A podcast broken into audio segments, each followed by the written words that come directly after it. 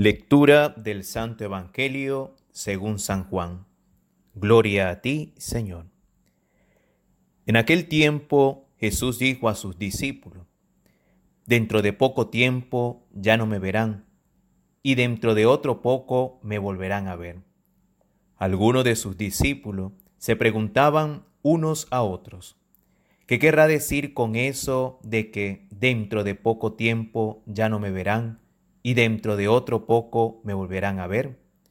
Y con eso de me voy al Padre, y decían, ¿qué significa eso de un poco? No entendemos lo que quiere decir.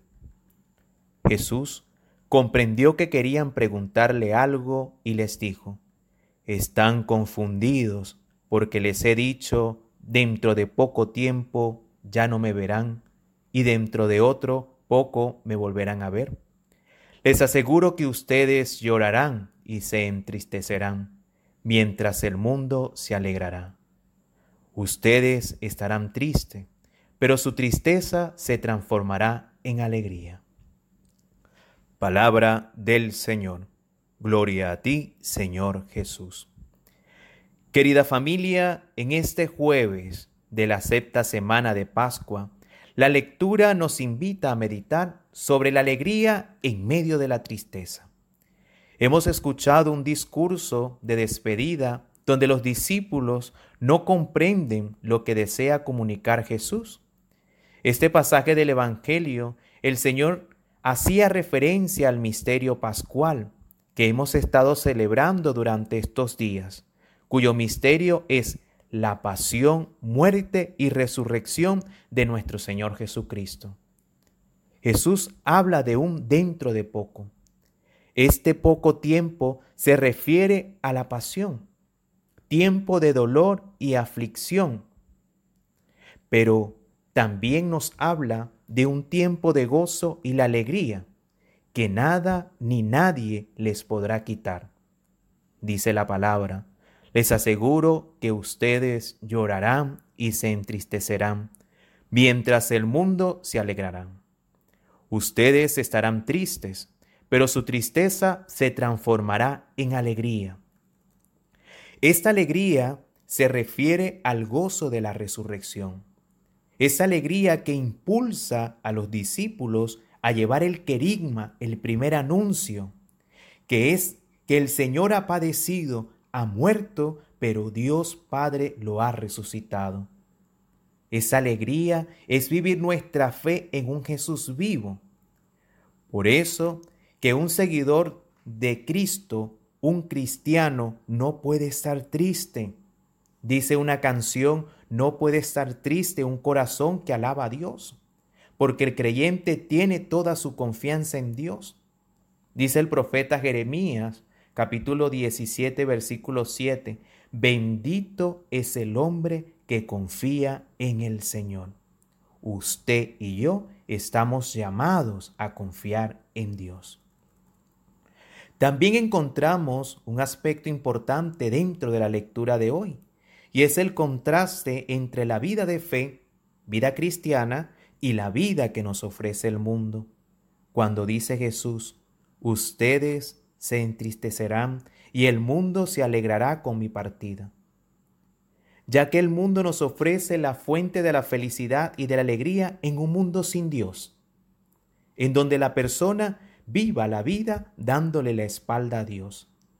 Vivir como mejor le parezca, sin importar si ese modo de vivir daña al otro, sin importar las necesidades de los demás es decir, en un mundo donde reina el egoísmo y todo lo que esto conlleva. En cambio, el cristiano debe entender que la vida sin Dios es triste, vacía, llena de destrucción y soledad. Por eso que nosotros, los cristianos, debemos vivir nuestra vida de fe con gozo, porque creemos en un Dios vivo que nos da salvación, que nos ama y nos da fortaleza. Y ese gozo me debe ayudar en mantenerme firme en la fe a pesar de las dificultades y de los problemas. Esa alegría de la cual habla el Señor en la lectura de hoy fue la alegría que ayudó a los apóstoles a llevar la buena nueva, a predicar la palabra de Dios a pesar de todas las adversidades que se le presentaron, porque la alegría de Dios da fortaleza, la alegría de Dios da fuerza en medio de la tormenta. Querido hermano, el Evangelio de hoy nos invita a reflexionar cómo, es, cómo está mi alegría en el Señor. ¿Vivo según la propuesta que me ofrece el mundo, es decir, sin Dios? ¿O vivo según la propuesta de Jesús, es decir, haciendo la voluntad de Dios desde la fe, desde la esperanza y la caridad? Podemos preguntarnos y reflexionar cómo está mi experiencia de fe en mi familia, en mi trabajo, cómo vivo mi matrimonio, mi relación de noviazgo, mi amistad con mis amigos, cómo está mi vida de fe ante la situación de la pandemia. Si por alguna razón, por nuestra condición limitada, nos hemos dejado arrastrar por la propuesta del mundo, querida hermana, querido hermano, ánimo, a levantarse. Dice un pensamiento, es más fuerte la persona que se cae y se levanta que aquel que nunca reconoce que ha caído. Familia, Dios no abandona a sus hijos. Si sientes miedo, tristeza o estás desanimado por alguna situación que te roba la paz, ánimo. Recuerda lo que dice el profeta Isaías capítulo 49 versículo 15. ¿Puede una madre olvidar a su niño de pecho sin compadecerse del hijo de sus entrañas? Aunque ellas se olvidaran, yo no te olvidaré. La palabra de hoy nos dice que esa tristeza se transformará en alegría, en gozo, una alegría que renueva, y la palabra de Dios es sincera, es fiel a sus promesas. Ten fe. Y en este tiempo de Pascua debemos fortalecer por medio de esta alegría nuestra confianza en Dios. Como he dicho en algunas ocasiones y fundamentado en la palabra de San Pablo en Romano capítulo 8, versículo del 35 al 39. ¿Quién nos separará del amor de Cristo? Tribulaciones, angustias, persecuciones, hambre, desnudez, peligro, espada.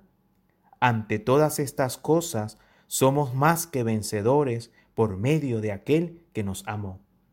Nada ni nadie nos separará del amor de Dios ni esta situación del COVID-19. Como dice Santa Teresa de Ávila, nada te turbe, nada te espante, todo se pasa, Dios no se muda. La paciencia todo lo alcanza. Quien a Dios tiene, nada le falta, solo Dios basta. Con esta confianza en el Señor, vamos a implorar la bendición del Dios de la vida, que nos invita a vivir de la alegría que viene de Él y que nos llama a ser instrumento de este gozo para con los demás. También vamos a pedirle a nuestra Madre la Virgen María que interceda por nosotros ante su Hijo Jesucristo y que nos enseñe a decir sí a una vida en santidad. El Señor les bendiga en el nombre del Padre, del Hijo y del Espíritu Santo. Amén. Que todos tengan un santo y lindo día.